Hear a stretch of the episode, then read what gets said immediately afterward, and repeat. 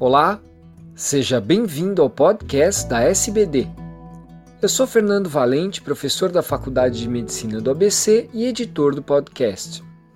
Esses programas contam com a participação de grandes diabetologistas brasileiros. Nessa edição, reforçaremos a importância da atividade física na prevenção de alterações na memória dos pacientes com diabetes.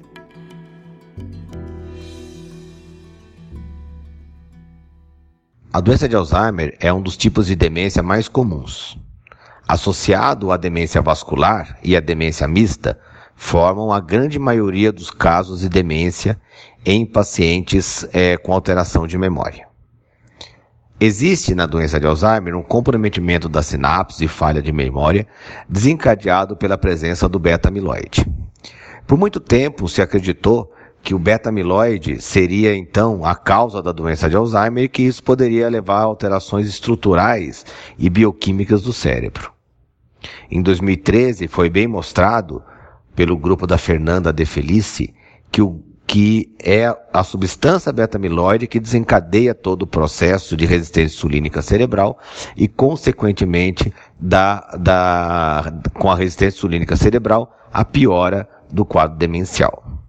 Não está claro que os pacientes com diabetes tenham uma maior quantidade de doença de Alzheimer. Está claro que os pacientes com diabetes têm mais alteração de memória. Agora, o tipo de demência que esses pacientes têm não é, é não é ligado diretamente à presença só do beta-amiloide. Tem um componente vascular importante e talvez a mistura de beta-amiloide mais é, o componente vascular seja a causa dos, de demência nos pacientes com diabetes.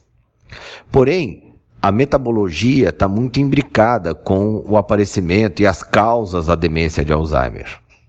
Recentemente foi publicado na Nature Medicine, agora em janeiro de 2019, um trabalho que mostra que a irisina, irisina é um hormônio produzido pelo músculo, uma miocina, poderia ter um efeito benéfico na melhora da substância beta-amiloide e, consequentemente, na melhora da, da formação da doença de Alzheimer é, em modelos animais.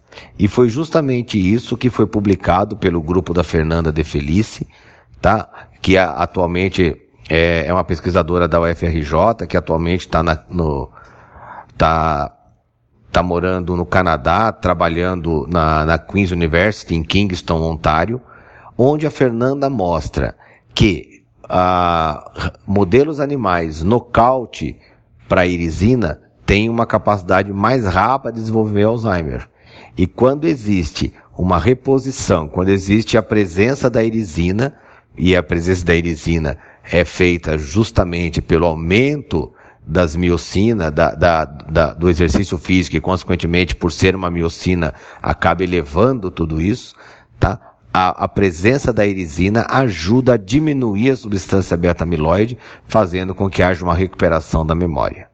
Então, é importante orientar os nossos pacientes com diabetes que têm mais tendência a ter quadro demencial e a gente não sabe ainda se esse quadro demencial é só pelo beta-amiloide ou por uma alteração vascular, mas se sabe muito bem que a atividade física e o exercício ajudam muito nessa na redução do, da, da, do, comprometimento, do comprometimento vascular dos pacientes. E agora mostrando que o exercício ajuda mais ainda através da irisina na redução do beta-amiloide. Então, para os pacientes com diabetes, para os pacientes com história familiar de doença de Alzheimer, a atividade física, principalmente na faixa etária de 30, 40, 50 anos, fundamental para a redução do, do, do, risco de doença de Alzheimer e, consequentemente, uma prevenção de saúde bastante interessante. Um grande abraço a todos.